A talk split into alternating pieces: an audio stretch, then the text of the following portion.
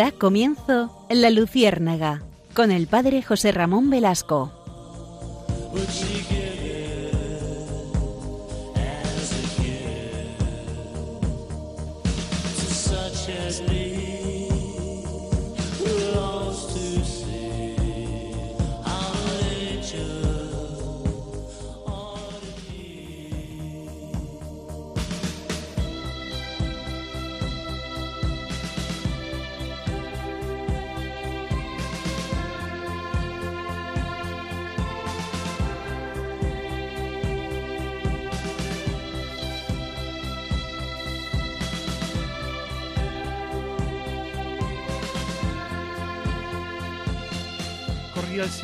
El siglo I de nuestra era. Nos encontramos en el puerto marítimo de Corinto. Corinto era la ciudad más importante del mundo griego, un emporio de riqueza, de lujo, de vicio. Era paraíso material para el rico, asistido por miles y miles de esclavos.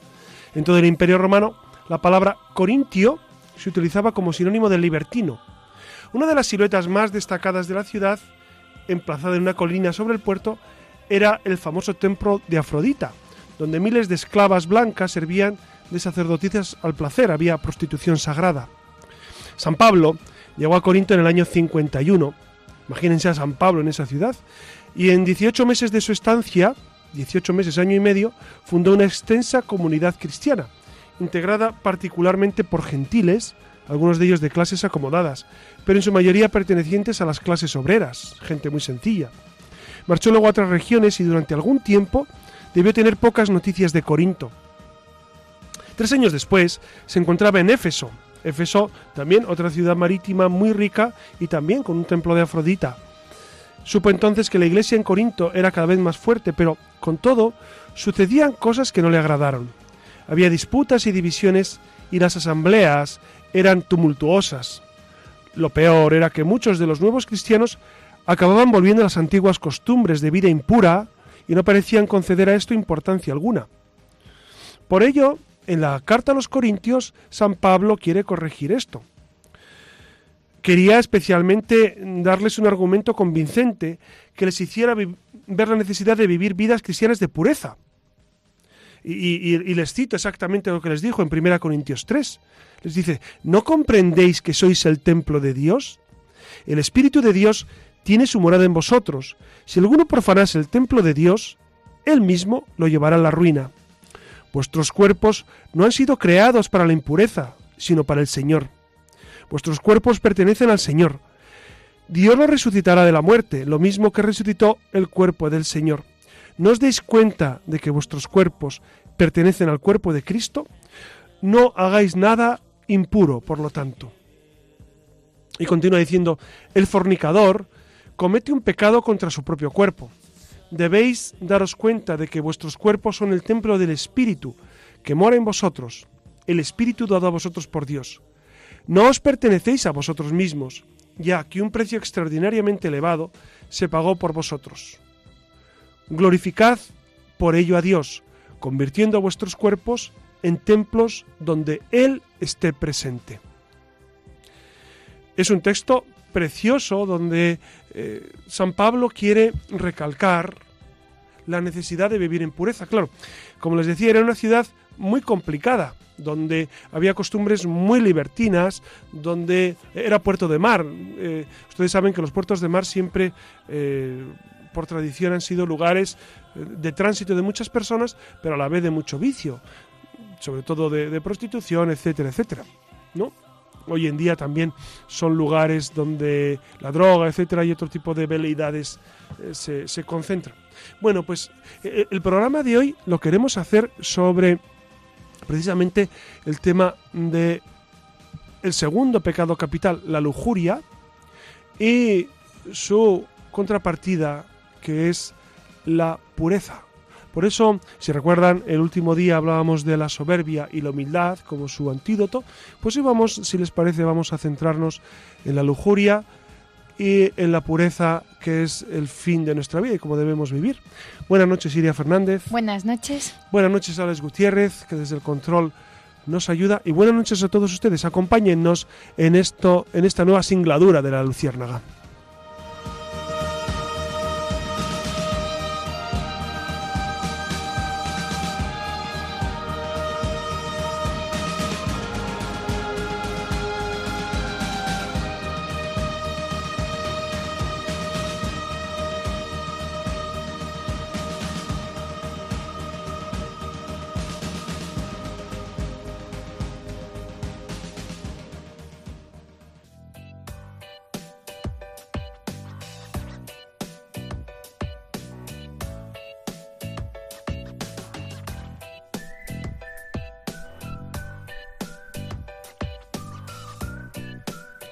Buenas noches de nuevo y lo cierto es que estamos encantados de recuperar la conexión con todos ustedes, nuestros oyentes, y esta noche vamos a tratar algo con lo que ya arrancamos en el programa anterior, que es esto de los pecados capitales, recuerden, y además esta noche le toca el turno a la lujuria. Y ya saben que no está sola, que tenemos esa suerte, que, que, que, si de algo tenemos que estar orgullosos los cristianos es de la esperanza y por eso frente al pecado de la lujuria tenemos el carisma de la castidad, que es nuestra tabla de salvación. Así que vamos a hacer un poco de memoria eh, de la lujuria y la castidad y continuar el nuevo año con, con un corazón un poco más limpio o al menos con el ánimo de que así sea. Recuerden que los pecados capitales son aquellos en los que la naturaleza humana caída está principalmente inclinada y eso es lo que dice textualmente Santo Tomás de Aquino. Y por eso es importante que todo aquel que, que tiene deseos de avanzar en la santidad eh, tiene la obligación o el deber de aprender a detectar estas tendencias en su propio corazón y, y, sobre todo a saber examinarse de estos pecados. Los siete pecados capitales, ya saben que es una clasificación que ha llevado a cabo la Iglesia a lo largo de los siglos de los vicios eh, mencionados en las primeras enseñanzas del cristianismo y, recuerden además también que el término capital eh, viene de caput, de cabeza, que no es que se refiera a la magnitud del pecado, sino que precisamente un pecado capital da origen a otros muchos pecados, que es lo más importante. Eh, así que ya ven que lo cargadito que viene el programa de esta noche, que, que como saben, pues lo vamos a abordar, eh, que bueno, que vamos a tratar de la lujuria. Así que nos espera una noche muy intensa y, y, recuerden también de la mano de la castidad. Así que cojan boli, papel, la tablet, el móvil, lo que consideren que arrancamos.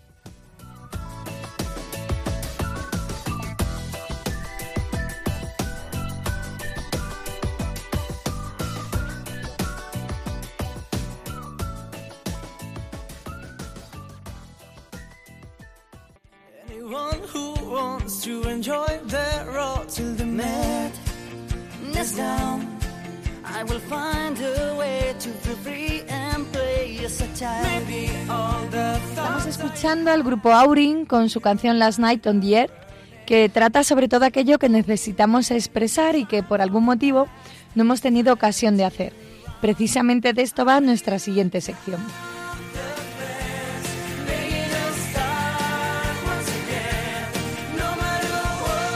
Y antes de preguntarle al padre José Ramón Velasco por algunas de nuestras inquietudes, nos vamos a detener en, unos apuntes que tienen que ver con esto de la lujuria y arrancamos con un poco de literatura. En la Biblia aparecen siete demonios y cada uno tiene un nombre y están unidos a cada uno de los pecados capitales. Para algunos estos demonios son reales y, están detrás de cada uno de los pecados y problemas del hombre. Y para otros en cambio pues es algo simbólico o, o simplemente representarían el mal y, y ponen rostro a cada uno de, de, estos pecados reales o simbólicos. Lo cierto es que muchos de ellos han llenado páginas y páginas en la literatura universal. Y esta noche como nos toca como le toca el turno a la lujuria tenemos que hablar de Asmodeo quien aparece en el libro de Tobías. Eh, y bueno, la Biblia pues muestra su historia. Eh, el, el, demonio Asmodeo se enamora de Sarra, que es hija de Raquel, y cada vez que aquella contrae matrimonio, mata al marido durante la noche de bodas. Llega a matar hasta siete hombres. Sarra se promete entonces a Tobías. Asmodeo quiere matarle, pero con la ayuda del arcángel Rafael consigue librarse de él y Tobías toma un pez, le arranca el corazón, los riñones y el hígado, colocándolo sobre las brasas. Asmodeo no puede soportar los vapores y huye a Egipto, en donde el arcángel Rafael lo encadena. El diablo Asmodeo está relacionado bueno, ustedes saben con que la esto lujuria. Es una, claro, claro. Es un relato precioso de la Sagrada Escritura que, que tiene un contenido teológico muy, muy, muy fuerte.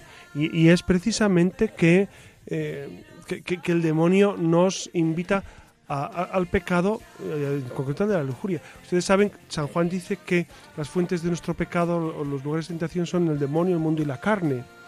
Entonces, eh, ¿cuándo estrictamente es el demonio? ¿Cuándo es, eh, es la carne la que instigan? Pues eh, realmente saber exactamente, eh, yo creo que es más complicado, pero que sepan ustedes que son las tres grandes fuentes de nuestros pecados. Demonio que, que nos puede atacar directamente, nos puede tentar, eh, eh, el mundo, el mundo se refiere sobre todo a la soberbia, al- pues a, la necesidad de destacar, etcétera, etcétera. Eh, y la carne, que la carne es precisamente todo lo que se refiere a estos temas de la lujuria, ¿no? Claro, ¿y, qué es exactamente la lujuria? Bueno, no sé si saben que viene del latín, que luxuria, que es abundancia, exuberancia, y mm, es usualmente considerado como el pecado que lo producen los pensamientos excesivos de naturaleza sexual o, o un deseo sexual desordenado e incontrolable. Y, mm, y bueno, entrarían también dentro de esta categoría el adulterio, eh, la violación, cualquier tipo de abuso de índole sexual, no lo olviden. No lo olviden. Dante, Dante Alighieri, Alighieri, ¿no? Alighieri, eh, consideraba que la lujuria era el amor hacia cualquier persona, lo que pondría a Dios en segundo lugar. A mí esto me parece precioso. Eh, según otro autor, la lujuria eh, son pensamientos posesivos sobre otra persona. Y precisamente fue este autor, el, el, eh, Dante, el creador de la Divina Comedia, que, como saben es esa obra maravillosa de la literatura universal, que, que, está escrita en forma de poema, donde se relata el viaje de Dante por el infierno, el purgatorio y el paraíso, gui guiado de la mano del poeta Virgilio. Y, y bueno, como saben, el, el, infierno está dividido en varios círculos que se corresponden con los pecados capitales y, y bueno, precisamente sí. ahí, al, al, segundo círculo, es donde van a parar eh, los pecados, bueno, los pecadores, ¿no? Eh, sí, los ustedes lujuriosos. Saben, claro, ustedes saben que eh, en, en, a nivel pictórico ha habido bastantes representaciones de, de, estos siete pecados capitales. No, no olvidemos el Bosco, el Jardín uh -huh. de las Delicias, donde, donde representa estos pecados de todo tipo. Y también Miguel Ángel Buonarroti, en el juicio final de la Capilla Sixtina, también eh, refleja ahí los pecados capitales que, que, han llevado a las almas al infierno. ¿no? Es curioso cómo a nivel pictórico también se plasma esta realidad. Bueno, a nosotros nos interesa el segundo círculo de, del infierno, que es donde están los lujuriosos y, y, las personas que pecan por amor utilizándolo para su bien propio, que eso es lo importante. No pecar por amor, sino utilizar al otro para su propio claro, bien. porque ¿cuál sería la frontera entre una vida, una vida sexual normal y una vida sexual pecaminosa? Pues precisamente la frontera es, es que en un caso la sexualidad es, es un diálogo, es, es, un ofrecer, es un vivir ese amor dentro del marco de, lo, de la voluntad de Dios, y en el otro caso eh, la sexualidad se convierte en un objeto de, de, placer ajeno a la voluntad de Dios sobre mi vida.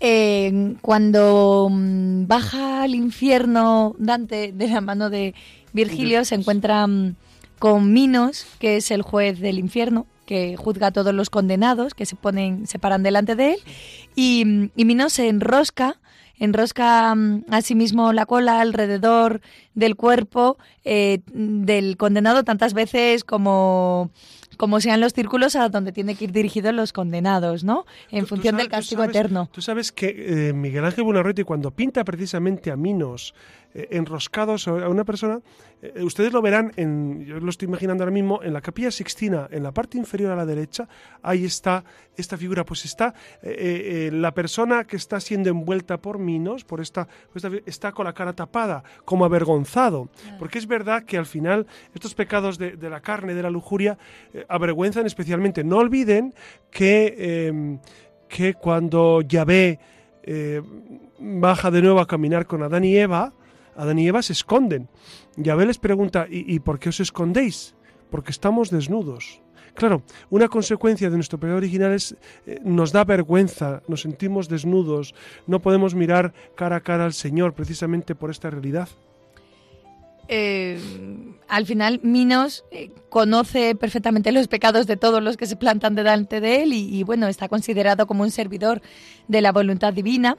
Y, y si manda alguno de los condenados al segundo círculo, ahí están castigados los pecadores incontinentes, los lujuriosos, y, el castigo es que son empujados por el aire, vencidos por una tormenta infernal, y, y, y están así, castigados con, constantemente, moviéndose, como volando de un lado para otro, eh, ¿no? Bueno, como la- esa pasión que fue lo que les La- abrumó la, en Divina vida. Comedia, vamos a hablar un poco de la Divina Comedia, ya que estamos metidos en. Además, que tú eres experta en literatura. Ustedes saben que Iria es profesora de literatura. Pero a mí me fascina la Divina Comedia precisamente porque parece un libro medieval, pero es un libro Eh, muy moderno. Claro, por eso es un clásico, es que es, es que es actual a rabiar. Exacto. Muchos ponen precisamente el año 1300, que es el año de la publicación de la Divina Comedia, como el inicio del Renacimiento. Eh, es es el, precisamente el libro a caballo entre los temas clásicos, que es precisamente temas teológicos, pero dados, uh, explicados de una manera eh, distinta, de una manera eh, especial, poniendo al hombre en el centro de, de ese, de ese texto. Por eso eh, es un libro que hay que releer de vez en cuando, la Divina Sí, Comedia. yo, yo, yo mm, he pensado que, escribiendo, pensando un poco en esto, que la tengo que volver a retomar. Y mira que la he trabajado en la universidad y demás, pero El Gusanillo es una obra imprescindible. ¿no? Inmortal. Sí, y bueno, para que se hagan una idea de, de quién es, aunque en la lista imagino que, que no para de crecer, pero algunos de los que, que pudieron ver tanto Dante como Virgilio en el infierno en el Círculo 2 eh, fue a Alquiles, a Helena, a Cleopatra o a París, entre Sí, otros. ¿no? que son, los, los personajes de, de- de Homero, de habido, sí, claro. efectivamente. Bueno, pero no nos vamos a quedar ahí solo con la literatura. Eh, la lujuria es el deseo desordenado por el placer sexual y, y, claro, los deseos y actos son desordenados cuando no se conforman al propósito divino, que no es Claro. otro que propiciar No- el amor meter- mutuo. Claro, eh, nos podemos meter en unos jardines aquí muy serios con el tema de la lujuria, ¿no? Pero, claro, porque a la gente, a la gente, le, bueno, tenemos público de todo tipo, ¿no? Nuestro público mayor dirá, bueno, pues eso lo tengo bastante solucionado. O- o- pero seguramente que hay gente joven y gente de mediana edad y gente incluso mayores que todavía no lo tienen solucionado. Porque claro, dicen, bueno, ¿y qué mal hace en vivir? eh, ¿A quién hago yo daño viviendo mal la sexualidad? Yo solo, por ejemplo. Eh, ¿Por qué eso es tan problemático? Pues sencillamente, se- queridos amigos, porque eh, la sexualidad o tú la guías, la controlas, la organizas, o ella te organiza a ti. Es decir, si, nosotros logramos incluir la nuestra se- sexualidad, es, toda comunicación, toda comunicación con los que nos rodean, especialmente con gente del otro sexo, ¿no? que, eh, con los cuales nos comunicamos. Todos somos seres sexuados, ¿no? Entonces, eh, eh, la sexualidad nos la puso Dios para comunicarnos. Si la vivimos mal, ¿qué ocurre? Pues que eso provoca en nosotros unas eh, adicciones y, y nos podemos hacer adictos a un modo de vivir aislados de esa comunicación. Por eso la masturbación, por eso los pensamientos. La gente dice, ¿y pensamientos impuros es pecado? ¿Cómo es posible? Si no, no hago daño a nadie, si no... Pues muy sencillo, porque poco a poco nos van atando, porque poco a poco nos hacen esclavos y es justo lo contrario de lo que Dios quería para nosotros y para nuestra sexualidad. Por eso eh, es necesario vivir esto con naturalidad y con, eh, y con virtud. ¿No? Diciendo, bueno, pues eh, la masturbación, los pensamientos impuros, etcétera, etcétera, el- el ver cosas que no se deben. En... La gente también me dice, pero ¿y ver una, una película eh, pornográfica, por qué va a ser pecado? Pues muy sencillo, porque eso poco a poco nos va... El acto en sí ya es pecado, pero además es las consecuencias que tiene en nuestra vida de introducirnos en una dinámica en la cual no se esclaviza. La sexualidad esclaviza si uno la vive mal, evidentemente. Además, eh, es un pecado contra el sexto mandamiento y, y una ofensa contra la virtud de la castidad. Eh, y lo es no por placer sexual, eh, sino por permitir que el deseo sexual se ponga por encima de la dignidad del otro, hasta convertirlo en un mero producto para el propio placer. Es decir, la criatura pasa de tener esa relación gratuita con su creador por la fe a una vida justificada por, por el desenfreno, ¿no? Eh, eso de merezco el placer por encima de cualquier persona, que, sería un poco lo que diría lujurioso. Eh, el rey David, por ejemplo, se enamora de Betsabé al verla bañarse, y aquí el pecado no está en ver la belleza de una mujer, sino en lo que acontece después. Betsabé era la mujer de un soldado muy valeroso que tenía David, que era Urias, que estaba lejos en la batalla contra los amonitas defendiendo el reinado de David, eh, nada menos. Eh, pues bien, David se entera de esto y se deja llevar por la lujuria y hace poner a Urias, que recuerden era el esposo de Betsabé, en primera línea para que lo maten cuanto antes mientras él se acuesta con su mujer. Así se deshace de su marido y, puede poseerla por completo. David se deja llevar eh, por encima de todo por su lujuria y, antepone sus deseos a la dignidad de sus prójimos, haciendo que maten a uno de sus generales, que además está dando la vida por su, por su reinado. ¿no? David está tan ciego que que necesita que un profeta Natán le haga caer en la cuenta de su error. ¿no? Claro, tú has dicho una cosa, una cosa muy interesante. David estaba ciego. Es verdad que las pasiones, cuando nos dejamos llevar de ellas, ciegan, eh, ciegan el entendimiento. Eh, tú lo dices Santo Tomás preciosamente en la Suma Teológica, ¿no?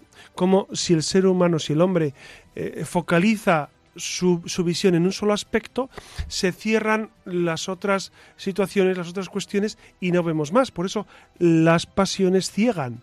Y es verdad, la pasión de, del amor sexual nos puede cegar de ver otras realidades. La ira nos ciega, eh, el odio nos ciega, etcétera. Entonces uno tiene que estar lo bastante distante de la realidad como para para tener una visión amplia y saber exactamente cómo usar de las cosas y, cuándo se convierten en un abuso de las cosas. Pero como decíamos al principio, contamos con una virtud para vencer al pecado. Y en este caso estamos hablando de la castidad, que es la virtud que gobierna y modera el deseo del placer sexual, según los principios de la fe y la razón. Por la castidad, la persona adquiere un dominio de su sexualidad y es capaz de integrarla en una sana personalidad, en la que el amor de Dios reina sobre todo. Y claro, ¿cómo, cómo hacemos para vencer la lujuria? Se estarán preguntando ustedes, ¿no? Eh, Dios bendijo al hombre y a la mujer con, con atracción mutua y mientras ambos viven bajo el amor de Dios, sus corazones buscan el amor divino, que es desordenado hacia hacia darse buscando ante todo el bien del otro. Eh, el placer entonces es algo bueno y en comunión con Dios se ama verdaderamente y se respeta a la otra persona como hija o hijo de Dios y, no se la tiene como un mero objeto ¿no? de placer. Eh, en el orden de Dios se puede reconocer la necesidad de la castidad para que el amor sea protegido y es necesario entonces conocer y obedecer el sentido que Dios ha dado a la sexualidad. Claro, muy, lo está diciendo muy bien Iria porque porque eh, precisamente incluso en el matrimonio también tiene que haber castidad. Dice, no, la castidad es para los célibes, para los que no se han casado, los que se han consagrado a Dios. No, no, la castidad es para todos. Cada uno vive la castidad de un modo concreto en su estado de vida. Los sacerdotes lo viven de una manera, las religiosas de otro, y los casados viven la castidad de otro modo, ¿no? Entonces, que, es el modo como Dios propone vivir el matrimonio. Lo que exceda a esto son faltas de castidad. Incluso en el matrimonio también se puede vivir mal eh, esta virtud. Claro, algunos dicen, no, ya te casas y ya no tienes problema. Hombre, eh, eh, la, sexualidad sigue siendo un diálogo con, tu cónyuge. Y entonces tiene que haber ese sentido de respeto y, de hacer lo que Dios quiere incluso dentro del matrimonio. Claro, ¿y cómo seguimos, no? ¿Cómo vencemos entonces la lujuria? Pues fundamentalmente la lujuria crece cuanto más nos buscamos a nosotros mismos y nos olvidamos de Dios, ¿no? Y de esta manera lo inferior, que es el deseo carnal, eh, domina a lo superior, que, que, al final es el corazón del hombre, que está hecho para amar. Bueno, vencer, vencer el tema de la lujuria no es tan sencillo porque porque es un pecado muy, muy primario. Por eso, eh, a veces decimos, es que en la iglesia se da mucha intensidad a este tema. Bueno, es que es verdad que suele ser eh, el primer eslabón o uno de los primeros eslabones por los que uno eh, cae por el precipicio del alejamiento de Dios. Por eso es importante tener este tema claro en la mente y bien vivido en nuestra existencia. Y entonces, ¿cómo se vence la tentación? Pues miren, em, eh, es un don de Dios, es un don de Dios. Y entonces hay que pedirle al Señor vivir en pureza, vivir en castidad, vivir conforme a nuestro estado. Ustedes saben que San Agustín, San Agustín de Hipona, antes de San, Agustín, era Agustín eh, eh, el, flojillo. ¿Por qué el flojillo? Porque Agustín vivió con una mujer 18 años que no era su, su esposa, por supuesto. Su padre le había llevado a prostíbulos antes de, de juntarse a esta mujer, etcétera, etcétera. Eh, entonces él vivía en un ambiente de lujuria. Tenía un hijo que se llamaba Adeodato, que no saben por qué le puso ese nombre al pobre, pero se llamaba así, Adeodato, el hijo de San Agustín. Es decir, él, él vivió una vida pues de lujuria, de, de, de poca virtud. Ya cuando se convirtió, después de convertirse, él escribe en las confesiones que él notaba cómo las pasiones le decían, pero Agustín, nos dejas. Sentía en su interior, nos abandonas, Agustín. Las pasiones le reclamaban. Y entonces él escribe en, en las confesiones un, eh, un texto precioso, eh, muy elocuente, incluso gracioso, cuando dice, y, y, y yo le pedí a Dios que me diera la castidad, pero no, no todavía, más tarde, ¿no? Porque él, él, quería seguir disfrutando, aunque sentía que Dios le llamaba a vivir en castidad, pero le tiraban mucho las pasiones. Entonces, ¿con esto qué quiero decir? Que no es sencillo vencer en ocasiones la impureza o, la lujuria, ¿no? ¿Qué hay que hacer? Pues pedírselo a Dios, pedírselo con insistencia, decirle, Señor, eh, aquí está este pobre, esta pobre mujer que necesitamos eh, vivir esta, esta virtud. Y el Señor la concede. El Señor la concede si la pedimos con fe. Y luego hay que poner los medios, como todas las virtudes, ¿no? Es primero un esfuerzo de oración, de pedírselo al Señor, de ponernos a disposición de Dios y luego eh, obrar rectamente. ¿Cómo se vence el pecado? Amando. No, reprimiendo, no eh, cercenando, no duchas frías y ya está. ¿no? Es, es amar. Con amor se vence la lujuria. ¿Amor a quién? Amor a Dios, amor a, a, los demás, amor sincero a tu cónyuge, amor desinteresado a los más necesitados. Entonces, la lujuria se vence siempre con amor. La castidad consiste en el dominio de sí, en la capacidad de orientar el instinto sexual al servicio del amor y de integrarlo además en el desarrollo de la persona. La castidad cristiana supone la superación del propio egoísmo, esa capacidad de sacrificio por el bien de los demás, nobleza y lealtad en el servicio y en el amor. La castidad en el fondo es el gran éxito de los jóvenes antes del matrimonio, ¿no? Y es además la claro, mejor... Claro, y, y, perdóname un apunte, Iria, ya que, ya que me lo has introducido y me lo pones tan fácil. Claro, eh, a mí me da mucha pena cuando observamos cómo muchos que se van a casar ya viven juntos. O, claro, esto es el peor modo de empezar un matrimonio. Y perdonen que se lo diga así de clarito y que y que ustedes dirán, pues yo tengo mi hijo así o mi nieto, o yo conozco gente. Pues sí, pero no es el modo de empezar un matrimonio que es entrega absoluta y camino hacia lo que Dios nos propone, ¿no? Muchos jóvenes me dicen, bueno, pero es que tenemos que probar o tenemos que, que conocernos o tenemos... Miren, eh, yo les digo con un, tono un poco jocoso, ¿no? Y, y con un poco de un pelín de ironía. Digo, bueno, es que en el tema sexual tampoco hay que ser un genio para funcionar bien. ¿No? Es decir, ¿qué vas lo importante es, es quererse de verdad. Es, es, es, respetarse profundamente, es amarse sinceramente. Eso es lo que realmente interesa. Lo otro es consecuencia. La sexualidad es consecuencia del amor. No, empezar el matrimonio por la sexualidad es mal modo. Por eso eh, yo desaconsejo, bueno, la iglesia, por supuesto, eh, prohíbe absolutamente que los novios vivan juntos, que tengan relaciones habitualmente, que, y que vayan al matrimonio ya viviendo juntos. Esto no se debe hacer. Uno tiene que vivir esa castidad en cada caso, como decía antes, los solteros como solteros. Eso sí que es un discurso que chirría, ¿no? Claro, totalmente, totalmente. Pero, Ahora pero, es, es, raro, ¿no? El... Pero Jesucristo no, no, vino a hacer amigos, y eso ya lo hemos dicho varias veces, ¿no? No vino a, a ser el colega de todos los colegas del mundo. Y, y, el discurso de la Iglesia, miren, yo estoy fascinado con la Iglesia porque esto que digo hoy lo podíamos haber dicho en el siglo I. Es, es, el texto que hemos leído de San Pablo. No hemos cambiado. Dice, la gente dice, no, la iglesia tiene que cambiar. Hombre, si es que el ser humano, el ser humano en su estructura fundamental es idéntico. Y el ser humano está hecho para el amor verdadero. Entonces, claro, es un discurso que, muchos se taparán los oídos diciendo, hombre, qué duras son estas palabras de vivir en castidad y en pureza hasta el matrimonio y, después continuar en castidad de, otra manera, ya como, como cónyuges. Pues sí, es un discurso duro, es un discurso no aceptado, pero es lo que realmente hace feliz. A mí me da mucha pena cuando incluso católicos se... Eh, se resisten a predicar el Evangelio de Jesús y dicen, bueno, es que los tiempos son muy duros, es que la vida ha cambiado mucho, es que hay que rebajar el nivel. No estoy en absoluto de acuerdo. No estoy de acuerdo. Es verdad que ahora corremos tiempos pues, muy duros y que, la sexualidad está a flor de piel y que hoy es facilísimo tener relaciones sexuales porque te lo dan en bandeja en todas partes, en, eh, los medios de comunicación, en, los, en, las aplicaciones de móvil, eh, entre los jóvenes es facilísimo, pero, no está bien. Ya sabemos que es fácil, pero no está bien y, y no es lo que Dios quiere para nosotros y haríamos mal si bajamos la guardia bajamos los brazos y decimos, no, pues como el mundo está así, pues ya no predicamos las virtudes y ya lo dejamos pasar. No, la iglesia hace muy mal en eso.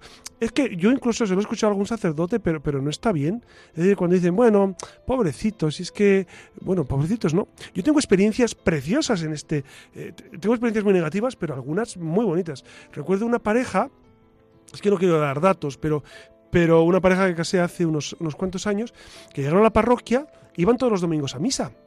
Y entonces, hablando con ellos y demás, eh, me dijeron un buen día, oye, que queremos casarnos. Digo, ah, ¿no estáis casados todavía? Dice, no, no, pero vivís juntos. Dicen, sí. Digo, no, no, pues, eh, pues si queréis casar por la iglesia, no, no, no debéis vivir juntos. Y, y, ellos, ellos lo entendieron por qué. Porque, porque era una pareja que realmente vivía la fe y que quería agradar al Señor y que estaba en nadie les había dicho que, eso estaba mal. Y yo le dije no no tenéis que además eh, eran eh, eran de otro de otra ciudad y entonces tenían que vivir juntos en, una, en la misma casa. Y les dije pues eh, vamos a procurar que viváis cada uno en una habitación como hermano y hermana como Dios manda y efectivamente lo hicieron. Durante un año vivieron como hermano, se prepararon a su boda, los casamos y viven felizmente su matrimonio. ¿no? Quiero con esto decir que no, hay que hay que tener miedo a predicar la palabra de Dios y a predicar lo que Jesucristo. Que luego hay gente que no lo acepta, pues bueno, pues ¿qué lo vamos a hacer? ¿no? Pero, pero lo que es blanco es blanco hoy y, fue blanco en el siglo I. No, no podemos rebajar el nivel diciendo, bueno, es que ahora los tiempos han cambiado y ya. Eh, es que lo que es pecado mortal es pecado mortal hoy y lo es en el siglo I. Esto es muy importante, ¿no?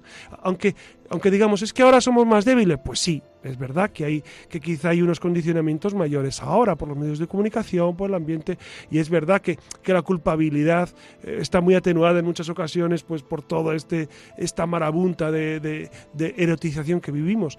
Pero no tenemos que cansarnos de predicar eh, la maravilla de la pureza, ¿no? Pues quédense con que la, castidad es un entrenamiento en la generosidad, en el deber y en el dominio de sí mismo, que son al final cualidades eh, importantes para, para, esto de la sexualidad humana. El Papa San Juan Pablo II dijo a los jóvenes en Lourdes, en el 15 de agosto del 83, los que os hablan de un amor espontáneo y fácil os engañan. El amor, según Cristo, es un camino difícil y exigente claro, que se lo digan a los que están casados. ¿Tú, irías estar casada. ¿Cuántos años llevas ya casada? Ocho, ocho. años casada. ¿Y qué? ¿Ha sido un camino de rosas? Y En absoluto, ¿verdad? Claro, pues eso, eso hay que contarlo también. La gente me dice, no, te casas y... No, te casas y te sacrificas por tu cónyuge. Te casas para morir por tu cónyuge. Y si no, yo digo a la gente, pues no te cases. Mm. Yo es que no estoy dispuesto, no te cases. Es que, es que entonces, ¿qué hago con la sexualidad? Pues, pues, pues, vívelo con virtud. Pero claro, es, que, es que si no estás dispuesto a dar la vida profundamente por tu cónyuge, mejor no casarse. Porque aún así es duro, pues imagínate si son mezcla de dos egoísmos brutales, pues entonces es un infierno. Claro, los matrimonios a veces son un infierno cuando se mezclan egoísmos y no, y no se mezcla generosidad. Y también eh, el, mismo San Juan Pablo II dijo en Rimini, eh, dos años después, en el 85, ¿quieres encerrarte en el círculo de tus instintos? En el hombre, a diferencia de los animales, el instinto no tiene derecho a tener la última palabra. Ah, pues está preciosamente dicho eso. Bueno, ya saben que, por otra parte es imposible guardar la pureza de cuerpo sin guardarla también de corazón y, de pensamiento, no, no se engañen. Eh, si no vigilas tu imaginación, tus pensamientos, es imposible también guardar la castidad. El apetito sexual es sobre todo psíquico, más allá de lo carnal y, y si nos arrancan las raíces de, de, bueno de, la imaginación ¿no? O, esos pensamientos pues es verdad que es imposible contener las consecuencias de la carne y por eso es necesario también dominar la imaginación los pensamientos puesto que la impureza si bien es verdad que, que no es el más grave de los pecados la lujuria eh, sí que es verdad que es uno de los más frecuentes, ¿no? Como pecado grave. Ahora bien, José Ramón, mm, está claro que algo está cambiando y que también está fallando en nuestra sociedad con, con estas noticias constantes sobre eh, abusos sexuales en personas cada vez más jóvenes, violaciones.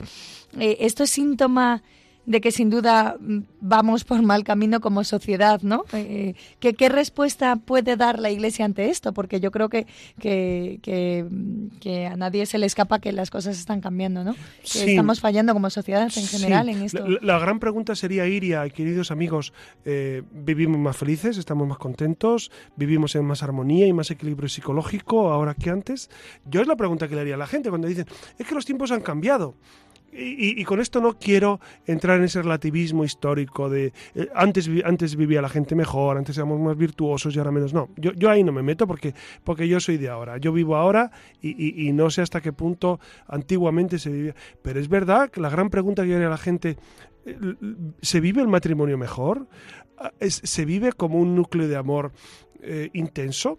Lo- ¿Los hijos eh, en los matrimonios se encuentran realmente acogidos y hay una apertura a la vida y hay una alegría por vivir y por o, al contrario? El, el vivir esta, esta hipersexualización y este erotismo salvaje nos ha traído pues, más egoísmo, más infelicidad, mayores desequilibrios psicológicos, porque no olviden que la sexualidad más llevada desequilibra la mente. Esto, eh, de esto los psiquiatras no hablan mucho, o, o por lo menos algunos que he leído no, no- no lo cuentan cuando hablan de esto.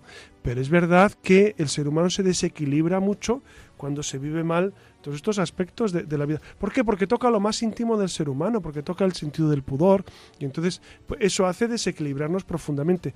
Por eso, ante tu pregunta, la iglesia, ¿qué puede hacer ante esto?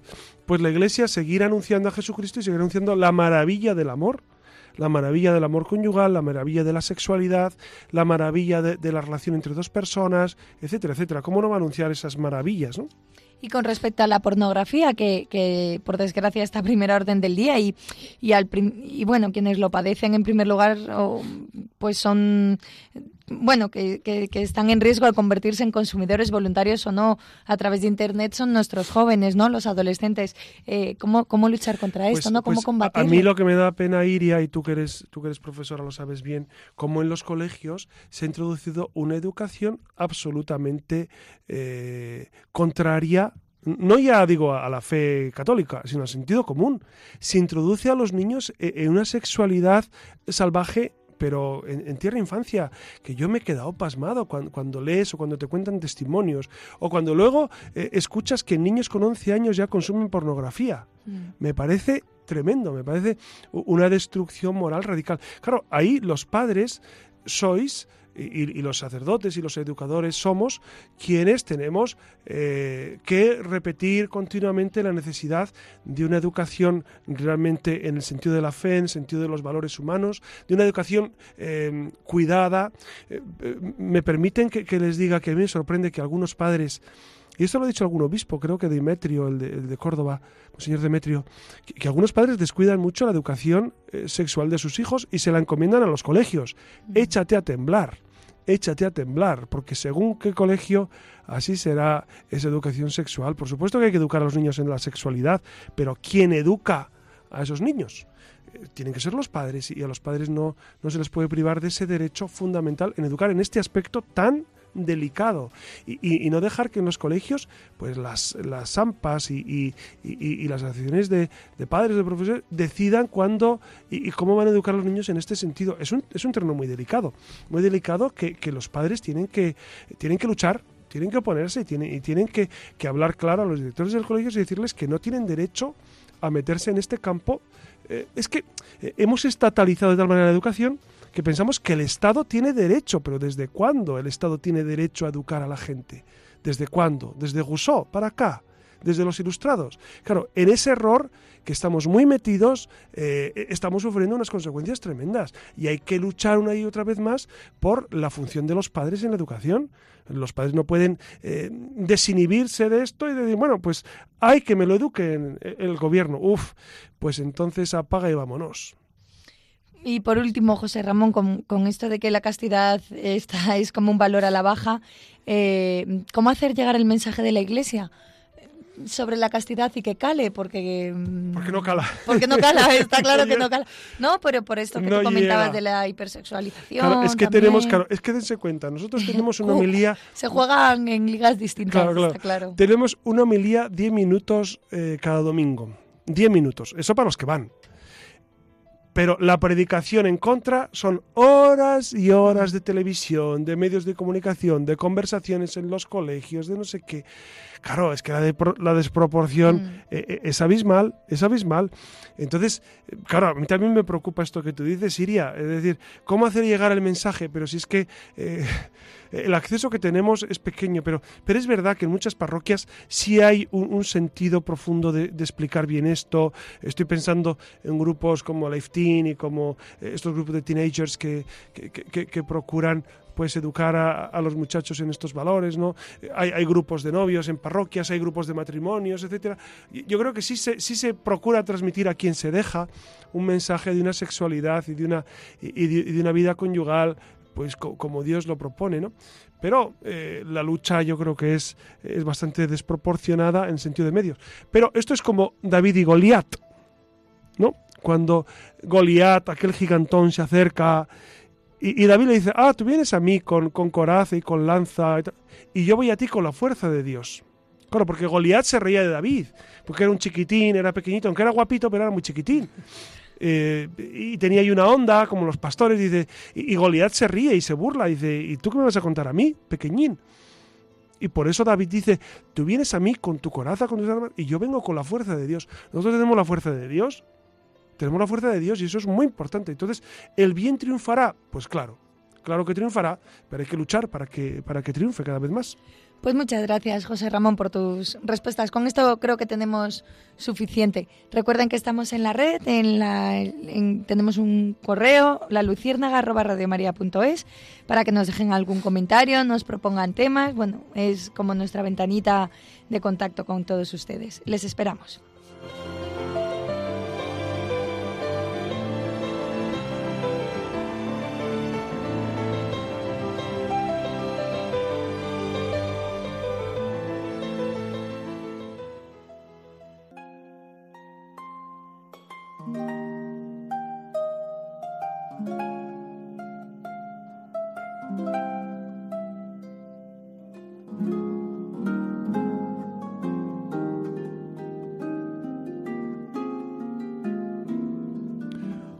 En este momento de, comunicaciones, quiero traer un testimonio que nos puede ayudar a todos, un testimonio de vivir la pureza y de ser mártir incluso de la pureza.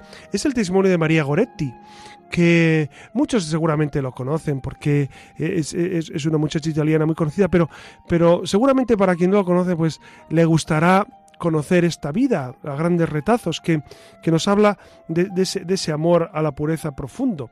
Ustedes saben que María Goretti nació en octubre de- del año 1890 eh, en un pueblo de, Corinaldo, en Italia, que era hija de, Luigi y de, y Asunta, y, que tenía otros dos hermanos, Tonino y Ángel. Y, luego le siguieron Alejandro, Mario, etcétera, hasta cumplir, eh, pues, siete hermanos eran en total. Y es verdad que, que vivían muy pobres, eh, tuvieron que emigrar en varias ocasiones, hasta sentarse como, como colonos en las cenagosas tierras de, de Ferriere di Conta. Entonces allí su padre trabajaba. Ella vivió en, una, en el seno de una familia muy humilde. Eh, su padre murió, murió cuando ella tenía 10 años apenas, eh, el 6 de mayo del, del 900, por la malaria. Y, y como consecuencia de la muerte de su padre, la madre, eh, la madre de María Goretti, tuvo que trabajar pues dejando la casa y los hermanos menores a cargo de María, quien realizaba sus obligaciones con alegría, María Goretti, y cada semana asistía al catecismo. Antes de que muriera su padre, ella siempre le preguntaba cuándo podría hacer su primera comunión. Ella tenía gran deseo de, de- comulgar al Señor. Y su padre decía cuando eh, le contestaba, pues cuando sea voluntad de Dios. A los 11 años hizo su primera comunión, comulgó al Señor por primera vez, haciéndose eh, entonces el firme propósito de morir antes que cometer un pecado mortal. En la misma finca donde vivía, donde vivía María, trabajaba un muchacho, Alessandro Serenelli, que tenía 20 años de edad, por lo tanto era bastante mayor que ella, y se enamoró de, de María, ¿no? Serenelli, a causa de las lecturas impuras y de, y de su vida pues licenciosa, se dedicó a buscar a María haciéndole propuestas, propuestas indecentes que la niña, por supuesto, rechazaba. ¿no? Y, despreciaba a, este muchacho por las, por las propuestas indecentes que le hacía. Y el 5 de julio de 1902, pues eh, a la edad de 11 años, como ven, mientras la familia de María y el padre de Alessandro trabajaban cosechando vegetales, la niña se quedó en casa cosiendo y cuidando a su hermanita de dos años. Alessandro, que se había cansado de los rechazos de María, la sorprendió e intentó abusar sexualmente de ella, intentó violarla, pero María le opuso total resistencia y trató de hacerle razonar, advirtiéndole a, a- Alessandro que lo que pretendía era pecado y que no accedería a sus pretensiones. María, al ver que Alessandro no entendía de estas explicaciones, eh, pues eh, le dijo que prefería morir antes que ofender a Dios. Y Alessandro se descontroló totalmente, le desgarró el vestido a la niña y la apuñaló once veces con una lima que había, que había afilado en forma de cuchilla. Cuando Alessandro vio a, María malherida, la trató de arrastrar hacia la puerta y la apuñaló en la espalda tres veces más y huyó. María quedó entonces definitivamente herida de muerte. En este momento el padre de Alessandro subió a la casa y la vio tendida en el suelo eh, y fue llevada al hospital y murió pues al día siguiente esta niña. María perdonó a Alessandro estando en el hospital. Poco antes de morir le perdonó. Este muchacho fue condenado a 30 años de prisión y ya cuando salió de prisión se arrepintió muchísimo de, sus de sus actos, pidió perdón a, a- a los padres de, María, la madre, la madre que era la que vivía en aquel tiempo, pues le concedió el perdón. Y, este muchacho pasó el resto de su vida como jardinero de un convento de capuchinos en Macerata, donde falleció en 1970. Y este muchacho asistió a la canonización de María Goretti. María Goretti la canonizó, perdón, eh, Pío XII la canonizó en 1950. 1950 Pío XII canonizó a María Goretti y la propuso como modelo de la juventud. Fíjense, este ejemplo de María Goretti siempre nos habla de esta virtud de la castidad como una virtud excelsa que el Señor valora especialmente. Por eso vamos a pedir al Señor que nos conceda a todos vivir en esta virtud. Y ejemplo de María Goretti, pues que digamos al Señor, Señor, eh, antes morir que cometer un pecado grave. Por eso que el Señor nos conceda vivir de esta manera. Buenas noches, Siria Fernández, muchas Buenas- gracias. Buenas noches. Buenas noches, Alex Gutiérrez, y buenas noches a todos ustedes. Les ha hablado su amigo José Ramón Velasco.